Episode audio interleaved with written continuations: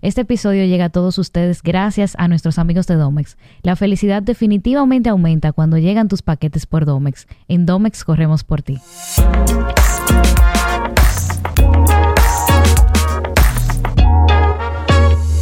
Bienvenidos a un nuevo episodio de Laboralmente Podcast, tu espacio donde conversamos esas cosas que por lo regular no se conversan, pero que de alguna forma se espera que sepamos.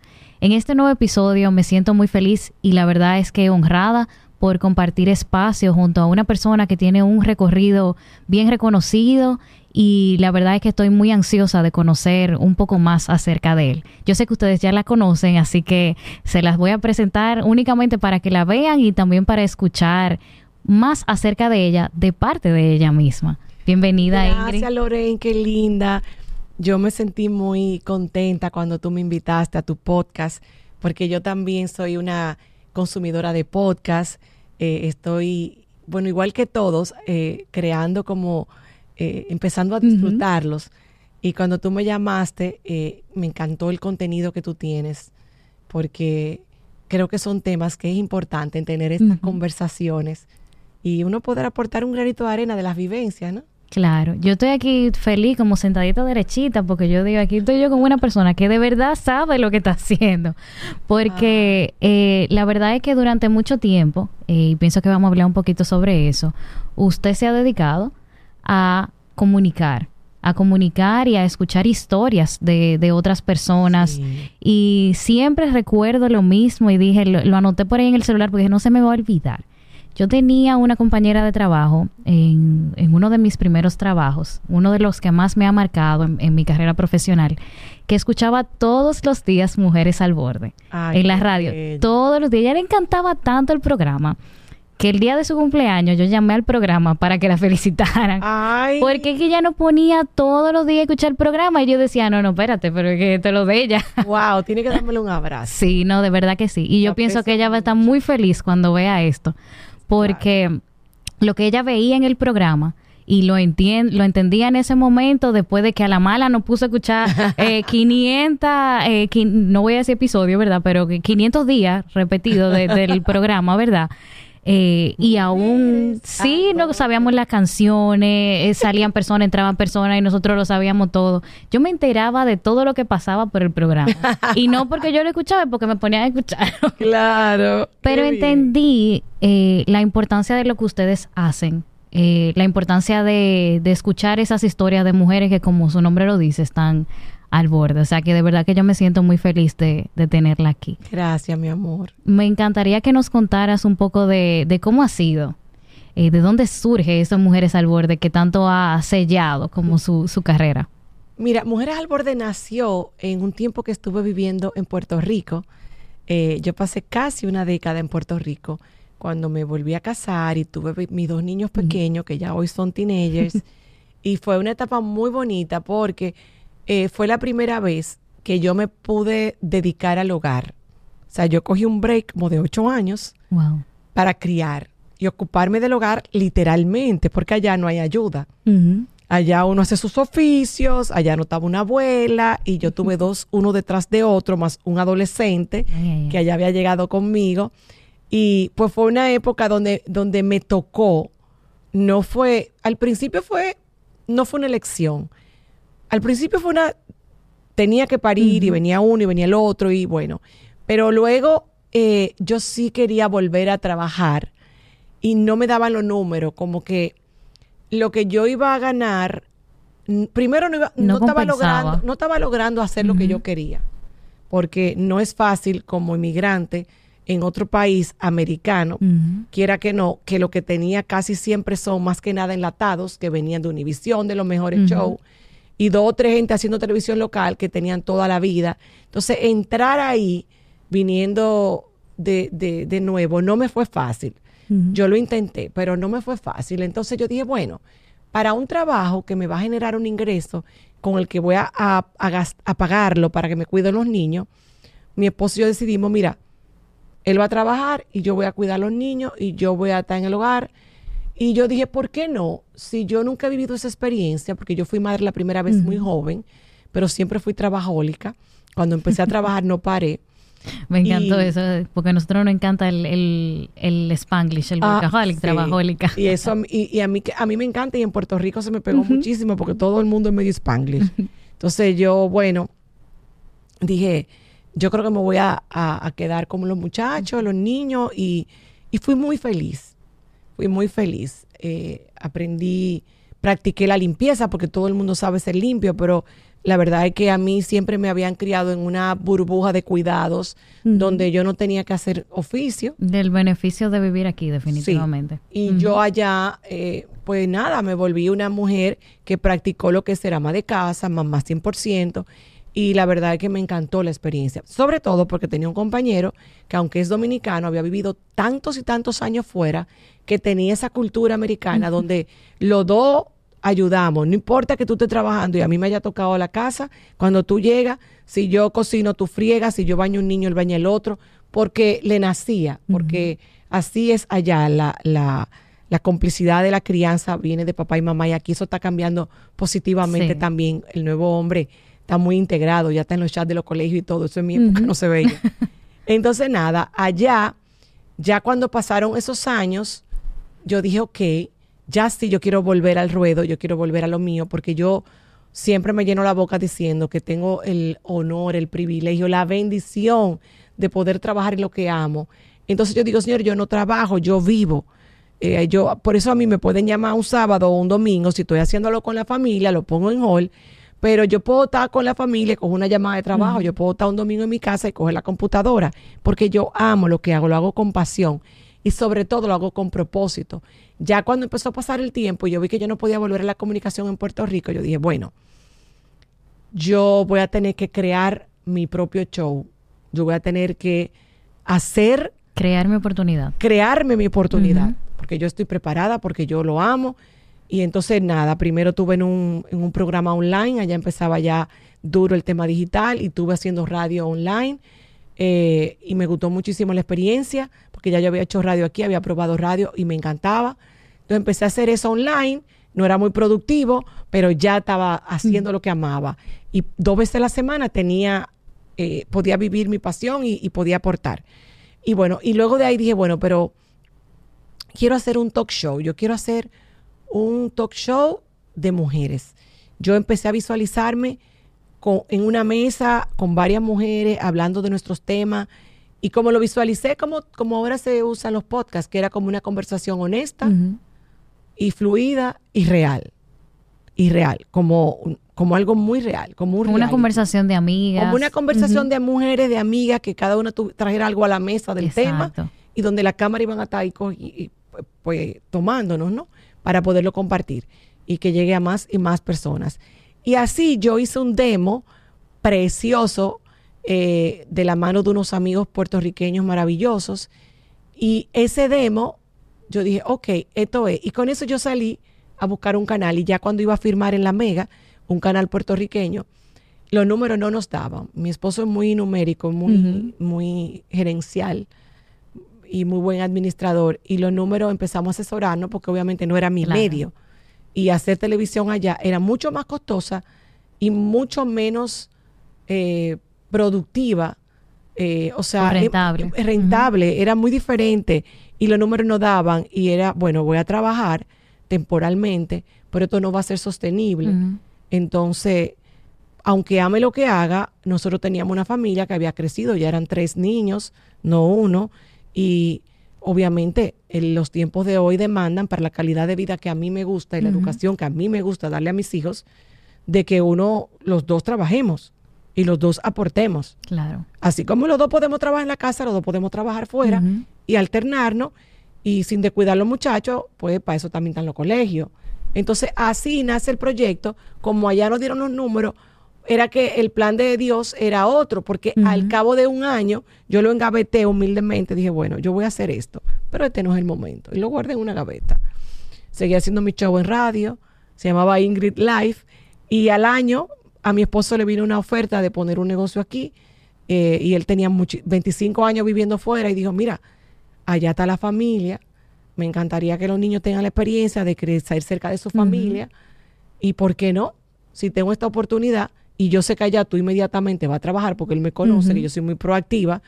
Y aunque volviera a empezar de cero en otra área, me había ido de aquí con un programa de juventud eh, maravilloso de los 90 desde el medio, yo volvería ya con un proyecto de la, de la Ingrid de ese momento, que era una Ingrid que ante todo quería hablarle a la mujer de hoy, a la mujer de hoy que tenemos que ponernos tanto sombrero, porque queremos ser buenas madres, buenas esposas, eh, queremos ser buenas hijas, buenas amigas, queremos también ocuparnos de nosotras, eh, darnos ese amor propio tan importante, que tiempo de calidad con uno. Entonces, la mujer de hoy queremos hacer muchas cosas y yo siento que nosotras queremos hacer muchas cosas bien. No queremos que se nos quede detrás ni los hijos, ni el marido, ni la mamá, ni las amigas. Entonces, obviamente, nosotras vamos forzadas y siempre estamos como al borde. Al borde de un ataque de nervio, al borde de lograr una meta, al borde de lograr un sueño, al borde de que hay que dejar ese marido tóxico, pero no me atrevo. Siempre estamos, somos, somos, yo siento que todas tenemos en común eso, que somos, somos proactivas. Y no importa lo que hagamos, la edad que tengamos, eh, la posición social, yo siento que tenemos muchas cosas en común, todas nosotros tenemos las mismas vulnerabilidades en diferentes medidas. Todas tenemos nuestras historias. Y cuando tú compartes tu historia, tú le estás aportando algo a la persona que te escucha y esa persona pudiera tener la palabra que tú necesitas o la escucha que tú necesitas o el abrazo que tú necesitas. Y, y volvimos aquí y empecé a contar historias y a hablar de nuestros temas eh, primero en televisión y ahora en radio y televisión y en redes y en YouTube. Y donde quiera que papá Dios me permita tener un micrófono, yo quiero tener un contenido de valor. Yo creo que lo clave de toda esta caminata, de todo ese recorrido y del recorrido que permanece todavía, el hecho de la palabra propósito, que, que la mencionó al inicio.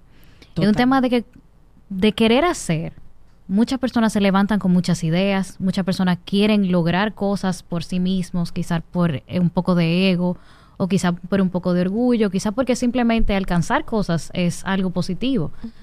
Pero cuando uno tiene muy claro por qué uno hace las cosas y cuando uno entiende que los medios son eso, medios para alcanzar lo que uno realmente quiere hacer, pues yo pienso que ahí es que la cosa se vuelve más grande de lo que uno pensaba. Y pienso que es un poquito, quizás, o, mucho de lo que ha sucedido con todo esto. Porque así como no fue fácil en Puerto Rico, yo sé que aquí hay muchas personas que también se le hace difícil esa inserción, ese lograr esas cosas que quieren, esa proactividad. Tampoco, aquí tampoco es necesariamente fácil. Cuando uno comienza de cero, que tú no tienes un padrino ¿qué te digo? Yo tengo amigas mías que son talentosísimas, pero que tuvieron la bendición de un Freddy Veragoico que le dio la oportunidad. Porque en países, eh, o sea, en países no, yo no, yo, no voy a decir en países como el nuestro. Yo creo que siempre para uno comenzar, uno tiene que estar preparado, tener la ambición positiva, el propósito, pero siempre necesitamos gente que nos dé una mano. 100%. Yo creo mucho que, que de eso se trata la vida y por eso yo quiero hacer lo mismo. Por eso cuando me llama alguien que está comenzando un proyecto, por eso cuando veo una persona con talento que la puedo sentar a mi lado, yo creo en eso. Yo quiero hacer conmigo lo que a mí me costó mucho en su momento. Yo soy de familia de pueblo, eh, veníamos de La Vega, papá y mamá, aunque llegué muy, muy niña y hice aquí desde los nueve años mi vida, pero yo no tenía un padrino en esa área yo no tenía, yo no tuve una plataforma que ha sido importante para muchas buenas comunicadoras, que es una plataforma que te ponga en la, como donde el capitán te vea. Es decir, por ejemplo, un Miss República. Por ejemplo, Miralba es de la Vega como yo, pero Miralba entró a Miss República, pap, eso la puso en la mira. Claro. Pamela. Tú te pones a ver, Soy la Luna, Yagna, María Cela, Milagros no es que eso le dio el talento, no, no. Ellas se prepararon y son talentosas y son carismáticas porque te pueden dar la oportunidad de tu vida y si tú no lo tienes o no te preparaste, ahí se puede quedar todo. Pero súmale que a eso tú tengas el espaldarazo de una plataforma como el Miss República o como un programa como el de Freddy Verasgoico y así muchísimo. Muchísimo, así Milagro también le ha dado oportunidad a mucha gente. Eh, o sea, esa es la vida. Entonces uno necesita eso. Yo dije, bueno, yo quiero hacer eso para otras mujeres, compartiendo las historias, tocando los temas y, y con, el pro- y con un propósito de poder aportarle desde mis vivencias. Yo aproveché en Puerto Rico, que no tenía tanto trabajo, aunque tenía mucho trabajo, porque dos niños pequeños, Sí. un adolescente y una casa, ¿verdad? Es trabajo. no de nada. Y más para mí, que no soy de que, wow, que ama de casa. Uy, ¿cómo se le da la cocina? ¿Ella limpia, mi amor? No. Yo tuve que hacer mi esfuerzo y sacar de abajo, porque eso no era lo mío, pero gracias a mi esposo, que fue un compañero maravilloso, lo logré. Y cociné, y limpié, y lavé baño, y fregué, y todo lo que hubo que hacer se hizo. Y sobre todo pude cuidar mis niños al 100%, que eso fue algo muy, eso fue hermoso. Eso, eso hay que vivirlo. Eso solamente me Eso hay que imaginar, vivirlo. Eso hay que vivirlo porque no es que tú vas, ay, fulana. No, es que son nuestros hijos y nosotros nos vamos a ocupar. Y eso es maravilloso. Desde que llegamos aquí al otro día, mami me tenía una nana. Dije, mira, mija, para que te ayuden. Pero claro, yo empecé a trabajar full time, entonces ya la cosa Claro. cambió. No, que ahí la, la ayuda no, no es algo malo.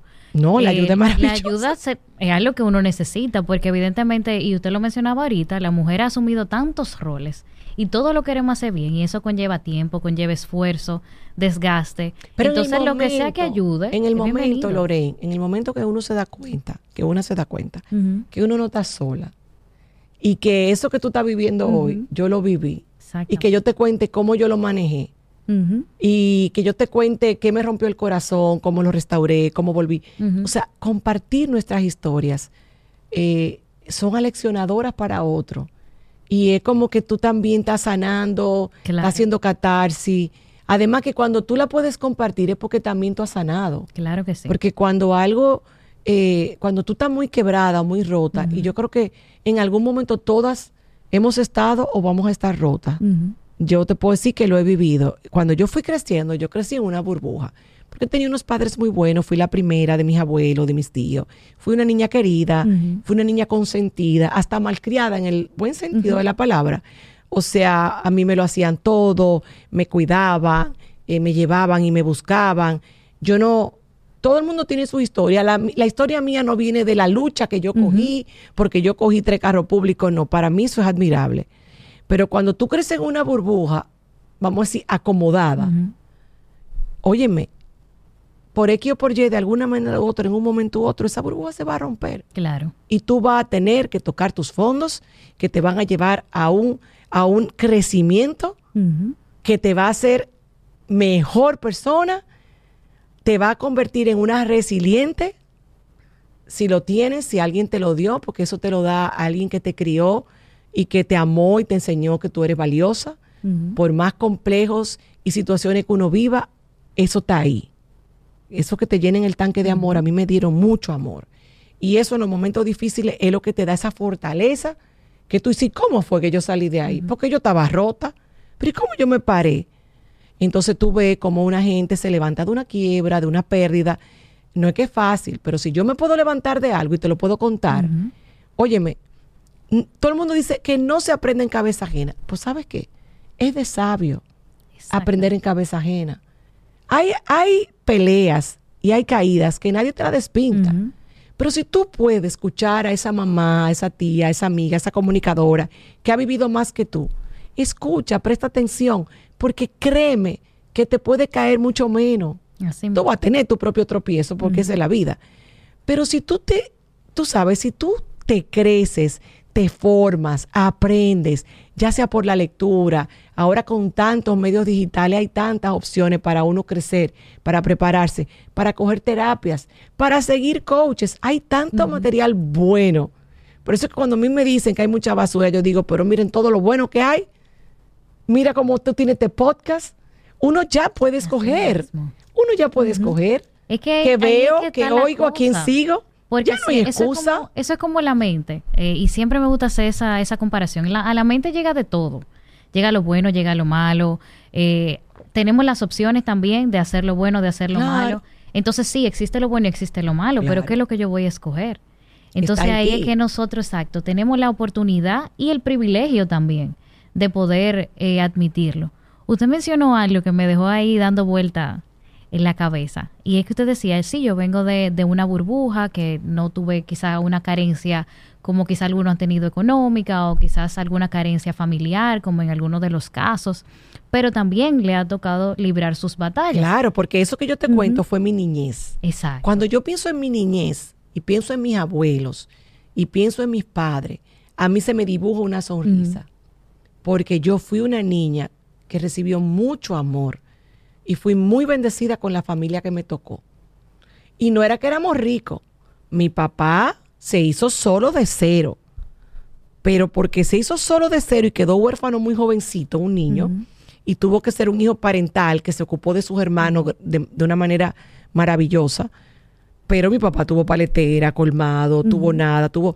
O sea, mi papá me hizo el camino para cuando yo llegara, su primera hija, el poder decir, ok, yo te voy a dar una buena educación, yo te voy a dar una casa y yo te voy a cuidar. A eso que yo me refiero, una vida acomodada es eso. Tú sabes, no estoy hablando de lujos ni riquezas, pero eso es una riqueza. Tú tener una familia que provea un entorno sano para ti. Y donde no había toxicidad. En mi niñez no había toxicidad. Papi y mami eran dos enamorados, tenían un grupo de amigos chulísimos, tenían una vida bonita, sencilla. Yo crecí, para la gente que no pueda eh, sintonizar o escucharnos desde, desde, el Cibao, yo crecí en los jardines de Santiago una urbanización de clase media, de, mucha gente buena, eh, donde vivía, de la época donde los vecinos éramos amigos, éramos familia, y donde a mí desde chiquita, yo chiquita podía cruzar de una casa a otra y tener las amiguitas ahí, y los papás nos cuidaban uno a otro. Tú sabes, donde tú salías al, a la acera y ya tú estabas con tus amigas jugando.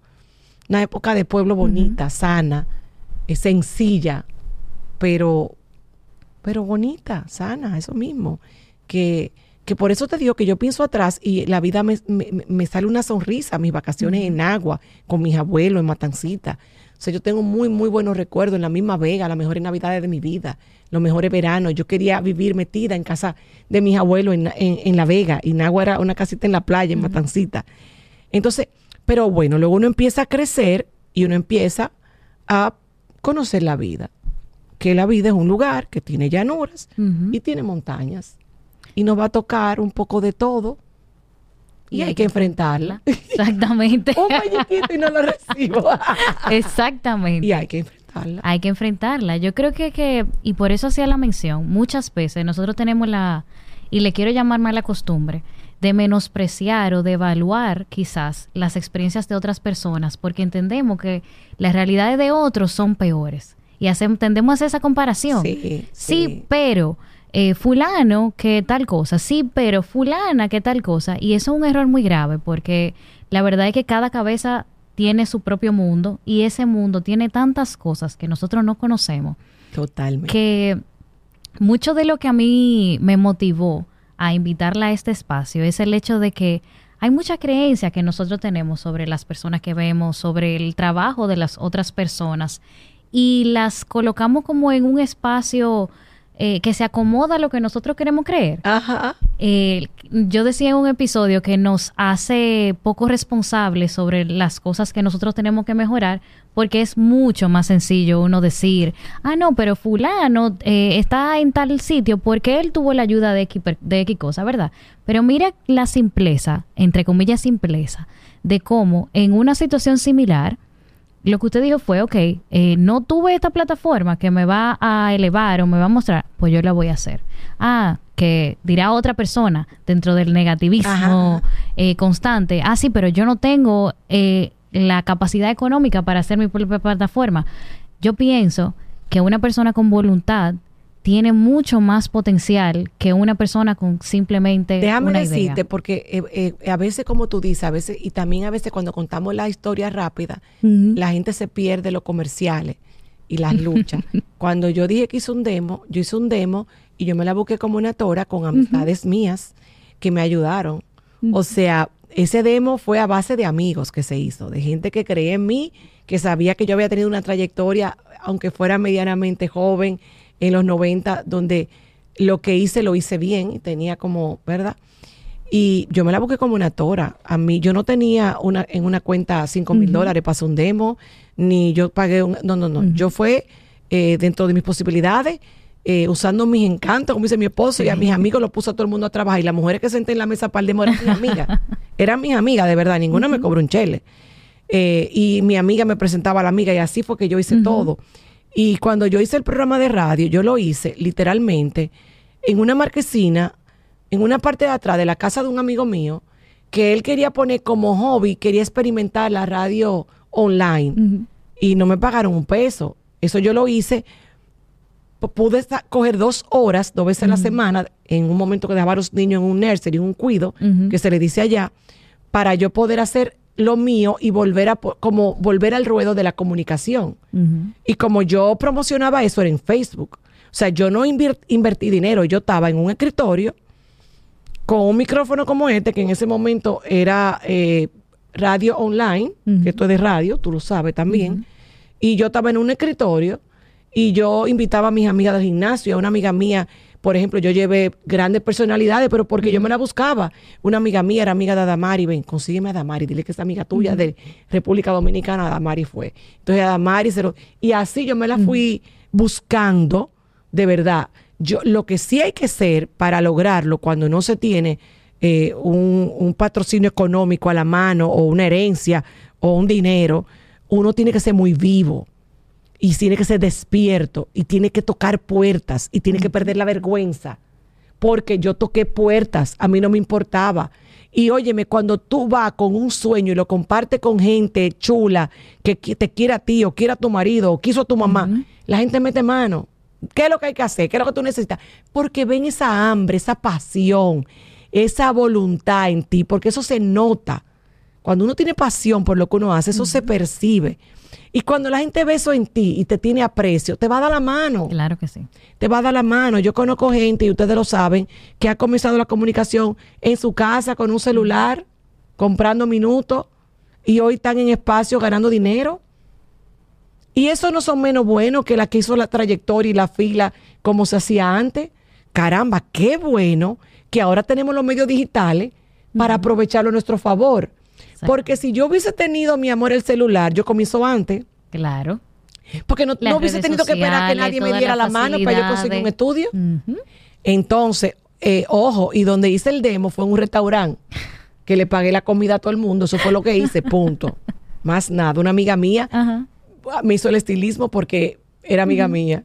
Y porque ella era estilista, consiguió la ropa. Mira, eso fue así. Y cuando vengo aquí, yo tuve que tocar puertas y mucho y mucho. Yo decía, yo lo voy a llevar a algún sitio. Toca aquí, empecé a recordar de todas las amistades mías, la amiga mía que tenía una amiga que estaba en Diario Libre y así me fui moviendo y comencé en un canal de cable donde me veían probablemente tres gente, un canal pequeño, muy bonito y muy chulito que tenía Diario Libre. On TV se llamaba. Y ahí empecé yo y yo hice el programa como si tuviera en canal nacional en horario prime time. O sea, yo cuidaba este programa, mi amor, como que yo tenía unos ratings, no me importaba, aunque me vieran tres gatos, yo lo daba todo. Y yo así mismo cogí, yo decía, bueno, necesito por lo menos dos clientes para que por lo menos yo pueda pagar la edición, lo que tú Se sabes. sostenga, claro. Entonces, yo, yo me moví y me la busqué como una tora, porque yo no fue que yo tenía a alguien aquí, yo le dije, ven, dame tantos millones, no. De verdad fue poquito a poco. Y esos clientes, es más, yo le puedo dar la gracia por si no. Claro. Mira, a Rola Garza. Esa gente son amigos de mi familia, de La Vega, de cuando ellos comenzaron también. Fue un Gamundi. Cuando vino, yo le digo tío de cariño, mi tío vino y andaba en una bicicletica en La Vega. Porque es así, el emprendedor crece y después le da la mano a sus amigos. Así es. Y ellos, eh, por cariño, yo le dije, necesito que me apoyen. Yo sé que yo voy a ganarme el cariño de muchas mujeres porque yo tengo este proyecto y le gustó. Y me pusieron el anuncio. Y yo sé que fue un favor que me hicieron en ese momento. Pues hoy en día han pasado tantos años, sigue siendo mi patrocinador amado que creyó en mí y yo siento que yo he podido devolverle un programa del que ellos se sienten orgullosos de ser parte. Porque ha sido un proceso. Y después que yo estaba en cable y yo lograba que se sostuviera, mi esposo cargó pesado con la casa. Y qué bueno, sí, que él pudo hacerlo, sin lujo, porque nuestro lujo siempre ha sido la educación de nuestros hijos. porque si no fuéramos mucho más cómodos, pero decidimos que la herencia iba a ser en vida la educación. Y, y, así fue un camino, de poco a poco, poco a poco, y años después, toqué tanto la puerta de don Valentín en Telesistema, don Valentín Báez, que lo adoro, que un día me dijo, mija, ven, que te voy a, oye, te voy a dar una hora. Ay, don Valentín, yo la cojo, pero no es una hora, no me importa, las 12 de la noche. y todas mis amigas, pues tú eres como loca, te va a dar la hora de los guachimanes y yo tranquilo, que yo la voy a poner a valer.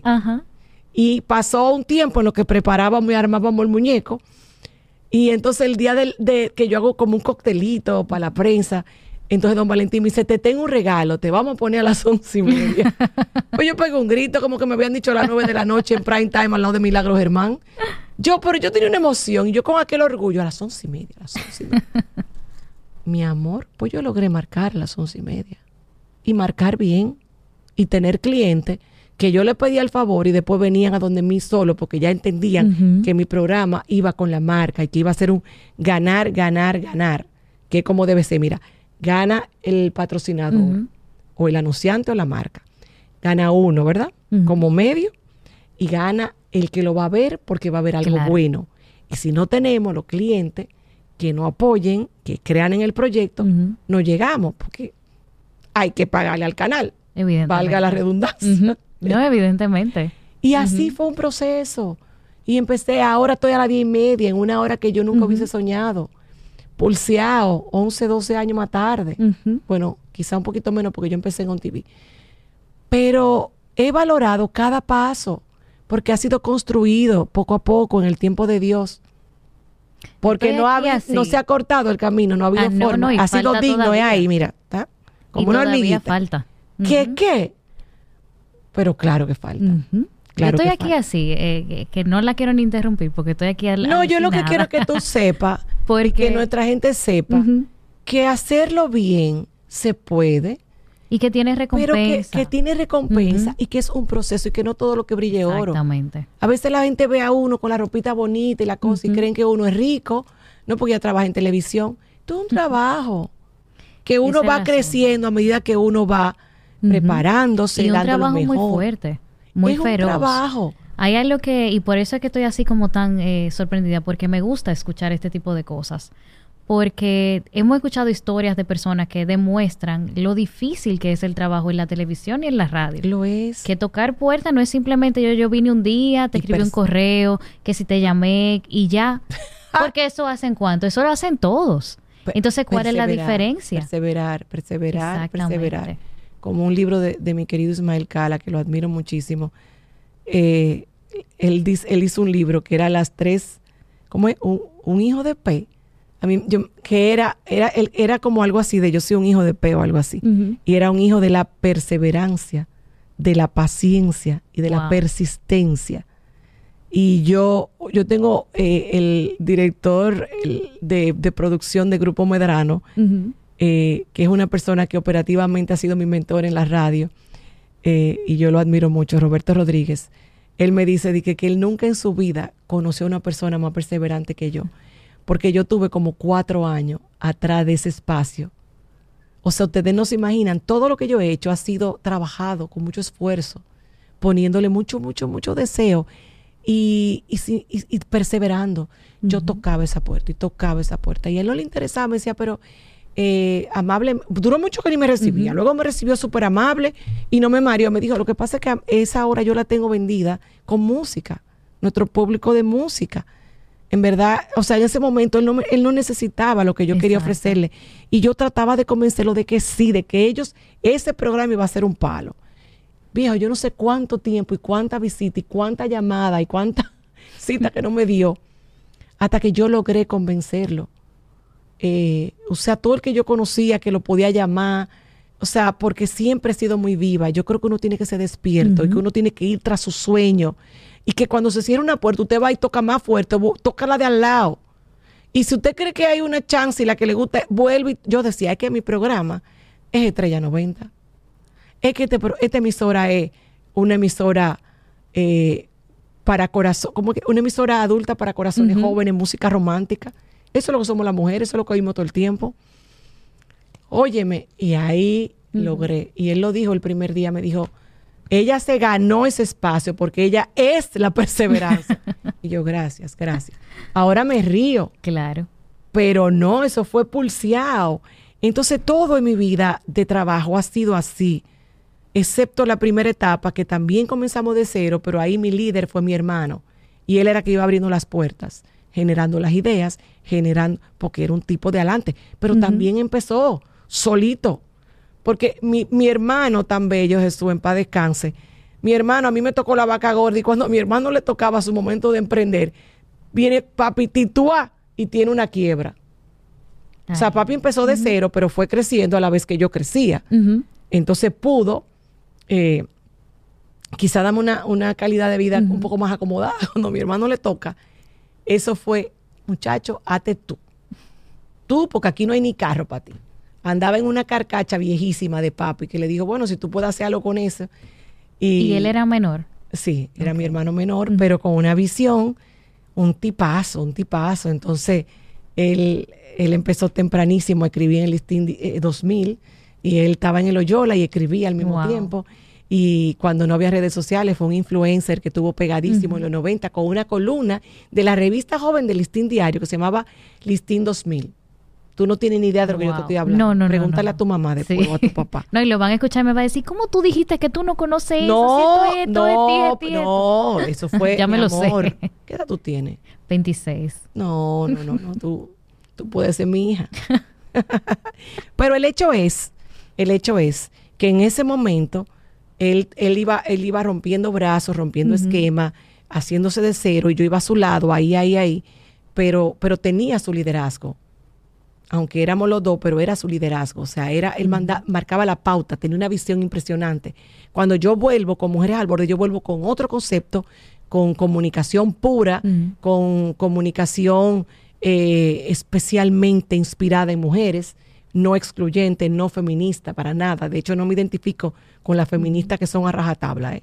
Ojo. No, y me consta, ustedes también reciben eh, como invitados, llamadas. Y, tienen muchísimo oyente hombre también. Y me encanta entrevistarlos también. A veces me dicen, pero tú no eres mujer al borde. Y yo, por la mujer al borde, queremos saber cómo piensan los hombres claro. que están haciendo algo que vale la pena. Claro.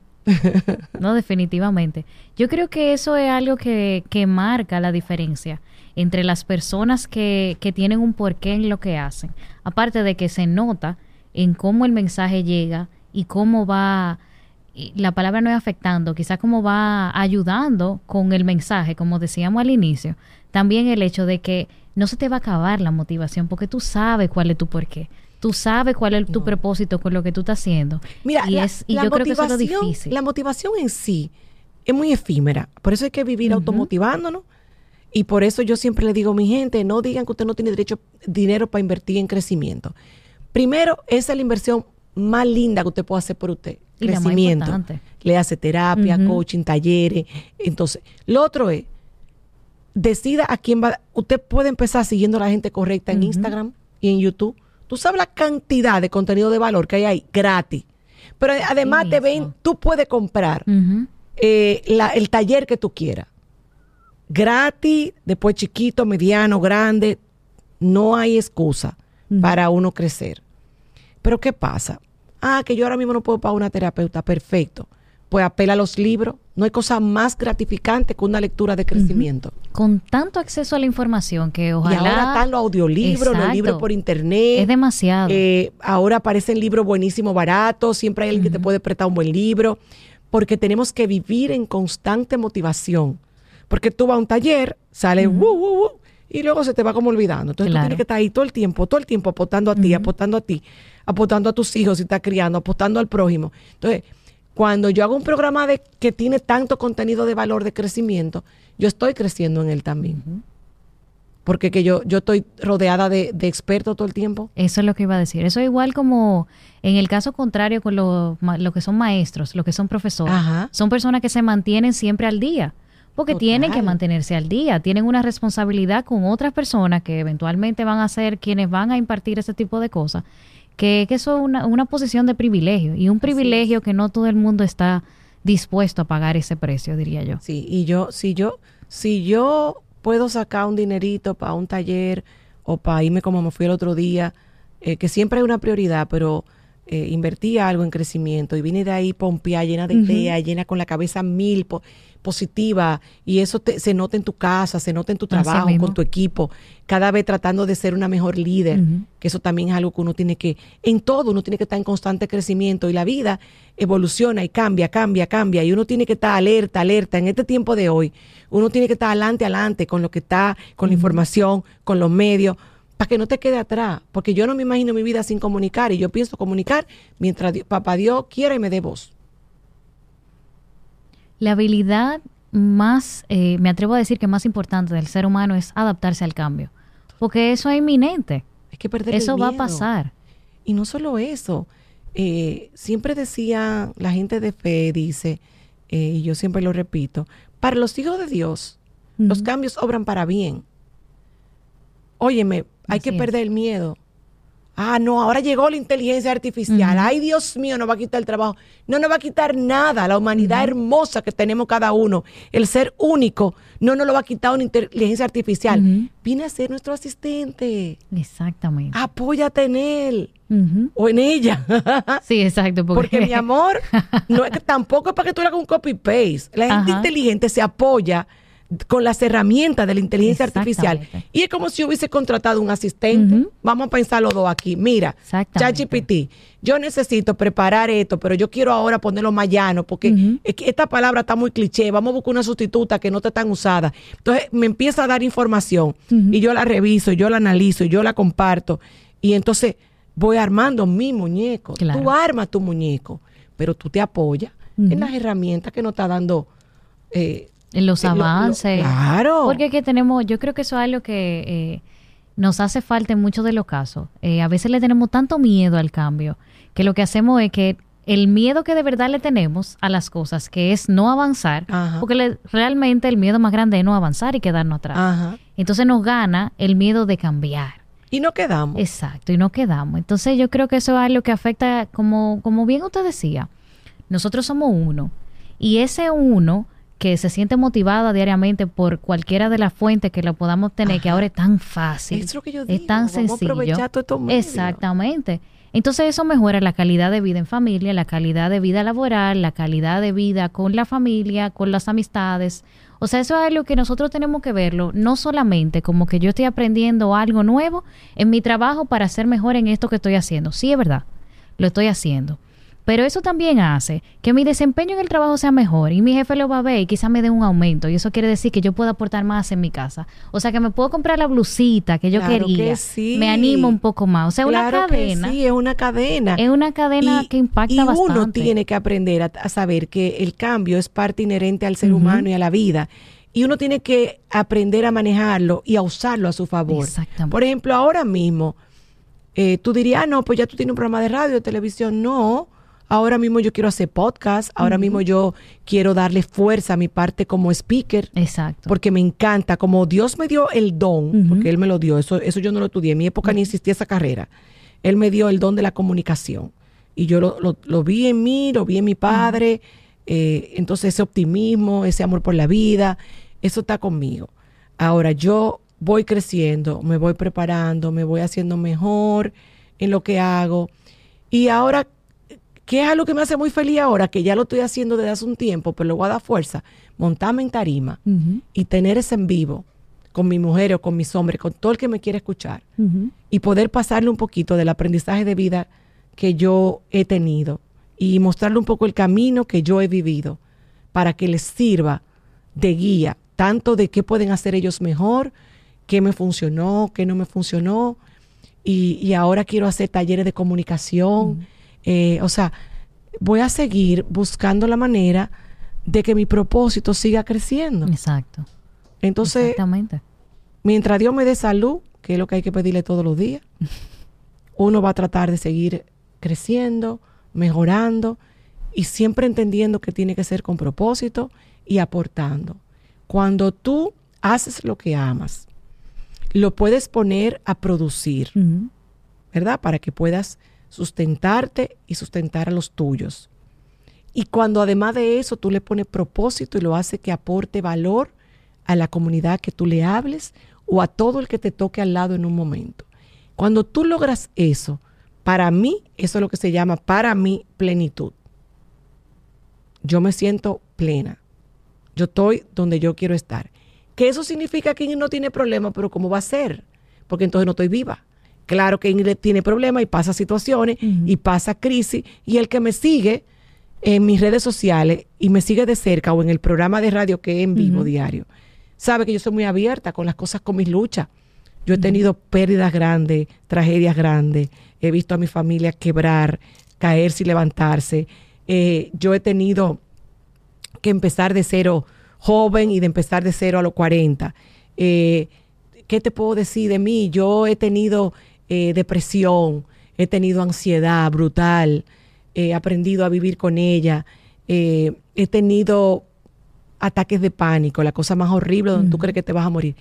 He pasado por mucho, por mucho, no me victimizo porque eso es ley de vida, simplemente eh, tiro para adelante y lo supero.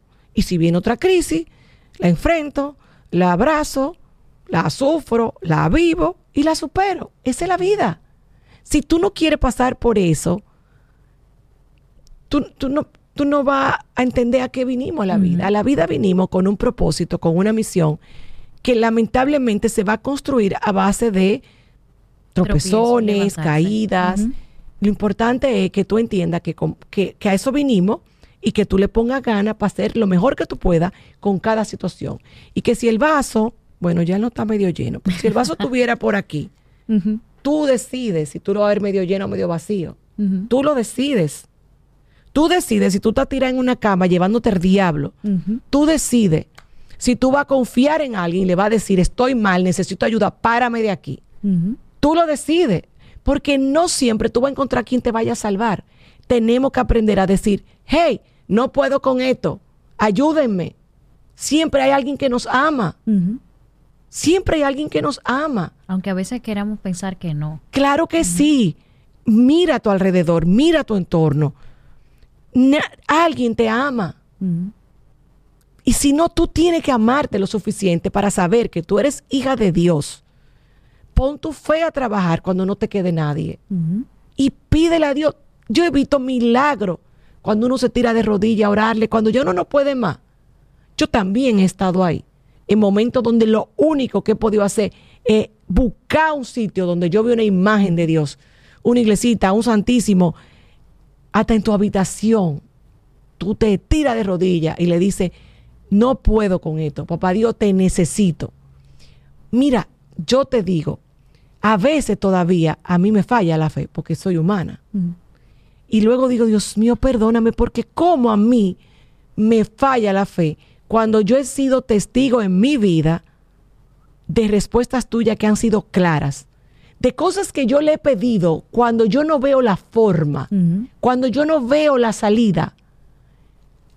Y, pasa el tiempo, porque es en su tiempo. Así mismo. Y de repente yo digo, Dios mío, gracias, viejo, gracias. Que tú dices, ¿cómo se dio? Porque esto no era viable. Entonces, la fe mueve montañas. Si te sientes tan solo y perdido que no encuentra a nadie a quien tirarle la mano y decirle, agárrame, que me estoy hundiendo, pues agárrate de papá Dios porque Él es nuestro Padre. Eso debe ser la primera, la primera tabla de salvación debe ser esa. Pero no importa, en el momento que tú necesites, que ya tú no tengas nada que perder y no sepa qué hacer, clámale. Clámale. Yo creo en el poder de la oración. Y cuando yo he estado emocionalmente más abajo, abajo, abajo, abajo, he, aprovechado las herramientas de las que yo predico en mis espacios la terapia, los talleres, el coaching. Todo eso creo y lo uso. Pero tengo que reconocer que en los momentos más bajos de mi vida ha sido la oración. Ha sido la oración. Hasta cuando no he tenido respuesta, creo yo, por la oración, porque he pedido un milagro y no se concedió. Pasan los años y digo, bueno, no me diste lo que yo te pedí en ese momento. Pero mira todo lo que pasó partiendo de esa tragedia o de esa situación.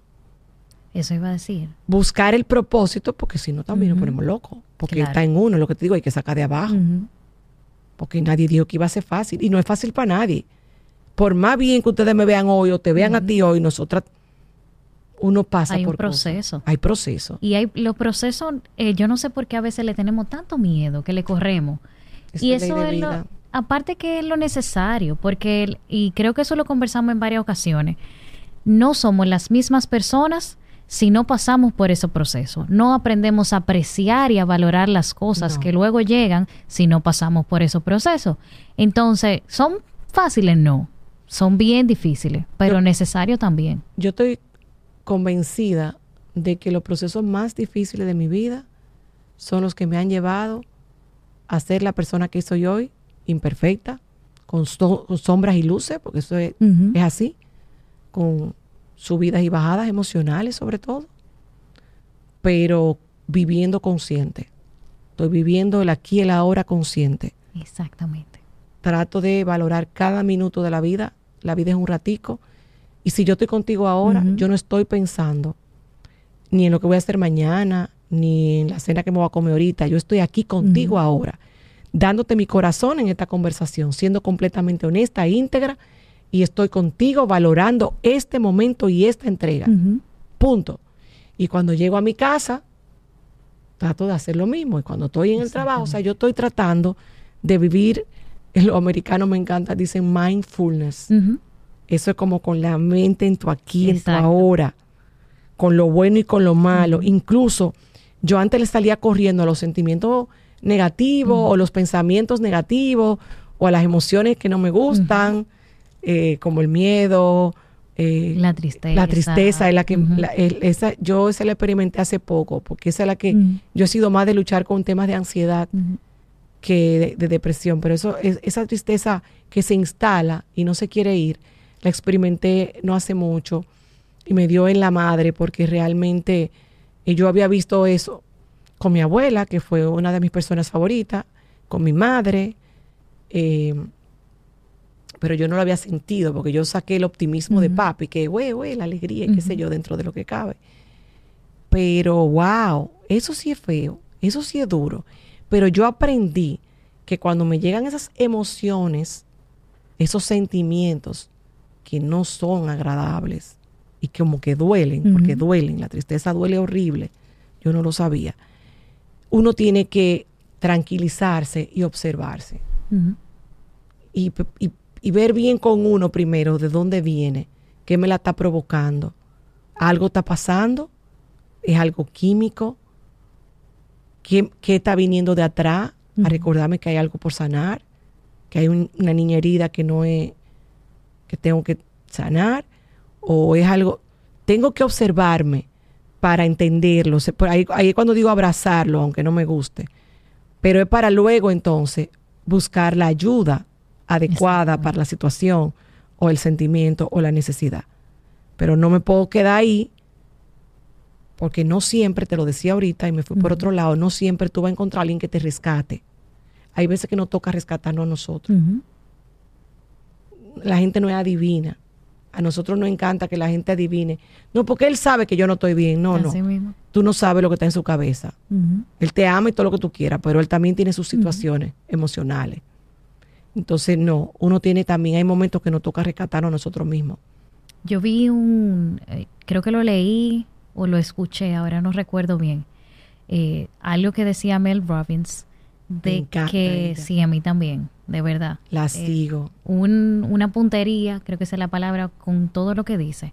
Y ella decía algo como que el punto al que nosotros debemos de llegar en el día a día es entender que nadie viene a salvarnos. Y cuando uno entiende eso desde la conciencia real, no es que nadie viene a salvarnos y que nadie está para nosotros y que nosotros somos lo único sí, que podemos, no. Sino de que uno tiene que ser responsable de uno mismo y eso incluye emociones, eso incluye trabajo, eso incluye nuestra familia, eso incluye nuestras amistades. Eso es un llegar a un nivel de autorresponsabilidad, por ponerle a un nombre, Pero es así, ¿eh? que eventualmente todos tenemos que llegar. Lorraine, ¿tú no bebes agua? Yo, yo bebo bastante agua. Si yo le No enseño, agua. Hoy tú no Bueno, estás bebiendo agua. eh, la gente en Instagram Me sabe, la voy a beber por... bébasela con confianza, porque yo me bebo un vaso de 40 onzas Ay, qué rico. Yo bebo agua todo el tiempo. Que hablo todo el mucho. tiempo, todo el tiempo. Yo tra- mi trabajo me, me hace hablar mucho, entonces yo como que bebo agua Y bueno, venía hablando con mi hermana que está aquí hoy, tenemos público, que yo fui al baño hoy como cinco veces, seis veces, porque yo veo agua y vuelvo y lo lleno. Pero sí, eh, por eso no, no he tocado el vaso, pero sí. Gracias, me lo tenías a mí. Sí, Segunda sí. tanda. Definitivamente. Pero sí, yo creo que cuando uno llega a ese punto de autorresponsabilidad, vamos a bautizarlo con ese nombre, uno ya entiende y ve las cosas desde otra perspectiva que uno tiende a perder cuando uno no la tiene. Y yo creo que eso es una oportunidad que nos da la vida de uno asumir la cosa bonita, la cosa mala, la cosa grise también, porque hay cosas grises, sí. desde una perspectiva un poquito más constructiva. Porque a veces, ¿verdad? No todo es positivo, no todo es tan bonito. Pero sí, si uno le pone la mirada correcta, como ahorita usted bien decía, el vaso medio lleno o, o medio vacío, pues sí se le puede sacar cosas positivas. Claro, claro, güey, la, la famosa pregunta de ¿para qué? O sea, en el momento de la situación, cuando es muy fuerte, no es el momento en que tú te lo vas a preguntar, ese es el momento en que tú sacas la cabeza y no hundirte. Exactamente. Pero luego, cuando la marea baja, porque la marea siempre baja, siempre baja, todo pasa, Loren, Así mismo. todo pasa. Todo pasa, este momento pasa. Por eso que yo te digo de la importancia de vivir consciente del, momen- del momento presente y luego evaluar, aprender, repasar, porque si me pasó otra vez, ¿cuál es la lección que me falta aprender? No repetir que lo mismo. Entonces, vamos a mirar, vamos a buscar qué es lo que hay que sanar o qué es lo que resolver o, o cómo es que tengo que trabajar para ganar lo que tengo que ganar, para pagar, tú sabes. ¿Qué pasa? ¿Cuánta gente nosotros escuchamos eh, que tienen la misma cantaleta, verdad? Por ponerlo así. Que siempre me tocan todos los jefes malos, que siempre me tocan, eh, el- todos los novios malos me tocan a mí. Mm. Todo lo que sigue, o sea, una cantaleta repetida. No, Y lo que no estamos viendo en esa situación es que, que yo no estoy aprendiendo que tengo que volver a repetir la situación. Totalmente, totalmente. Yo, yo estoy convencida de que la pareja que llega a tu vida va a estar directamente proporcional al nivel de tu autoestima.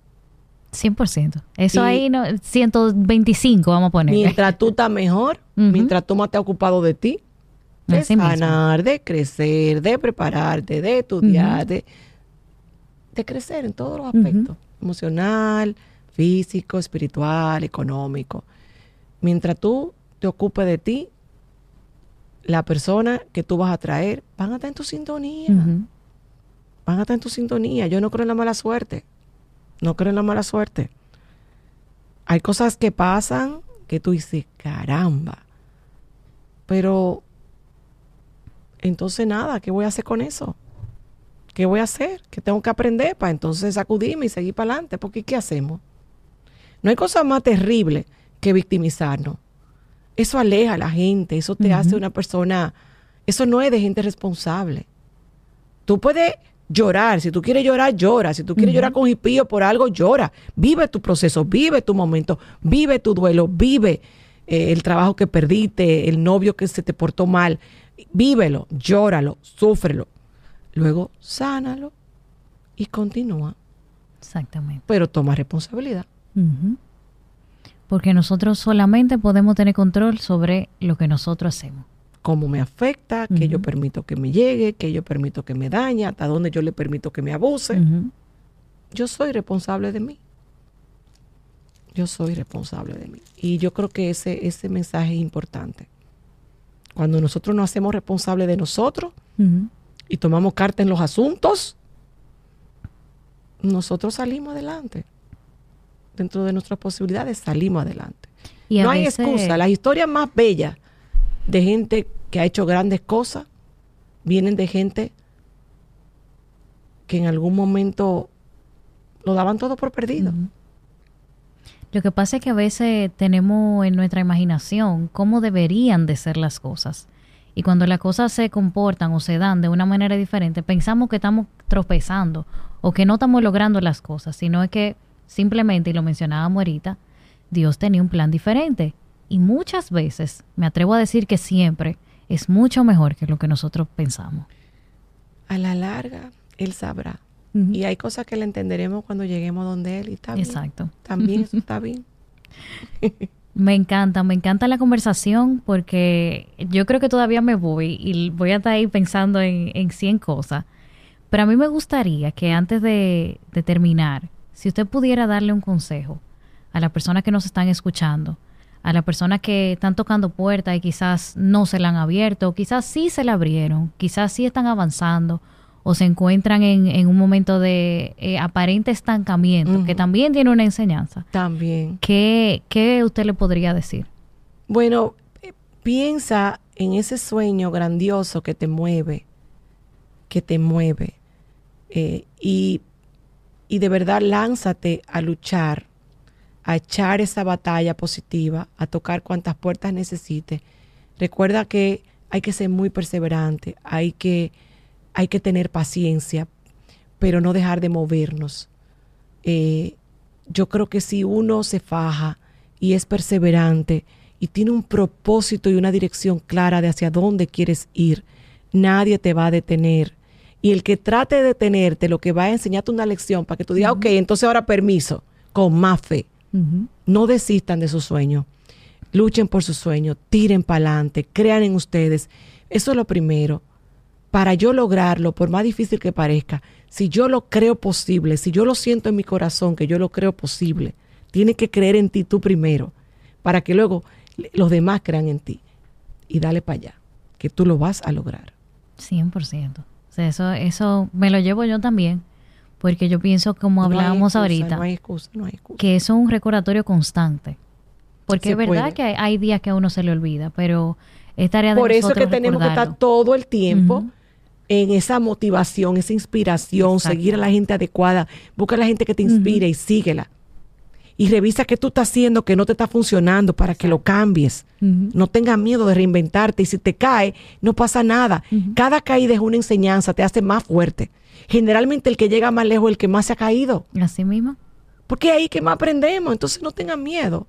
Te sacude la rodilla y aunque te tiemble la rodilla, da ese próximo paso. A mí siempre me gusta recordar algo que, que leí hace como seis años, algo así, siempre lo recuerdo, es que el mejor no es el que nunca salió del camino o el que se cayó, el que nunca se cayó. El mejor es el que se cayó, salió del camino, pero volvió a enderezar. Claro. Como el GPS. Esa, es la analogía. La analogía tú te vas por donde no es y el GPS te dice, no, es por aquí. Cogiste esta ruta que ahora tienes que dar una vuelta por otro lado para volver a Eso te hace más fuerte, pero tú vas a llegar. Si tú sigues perseverando, creyendo en ti, dándolo todo, haciéndolo bien, olvídate. Definitivamente.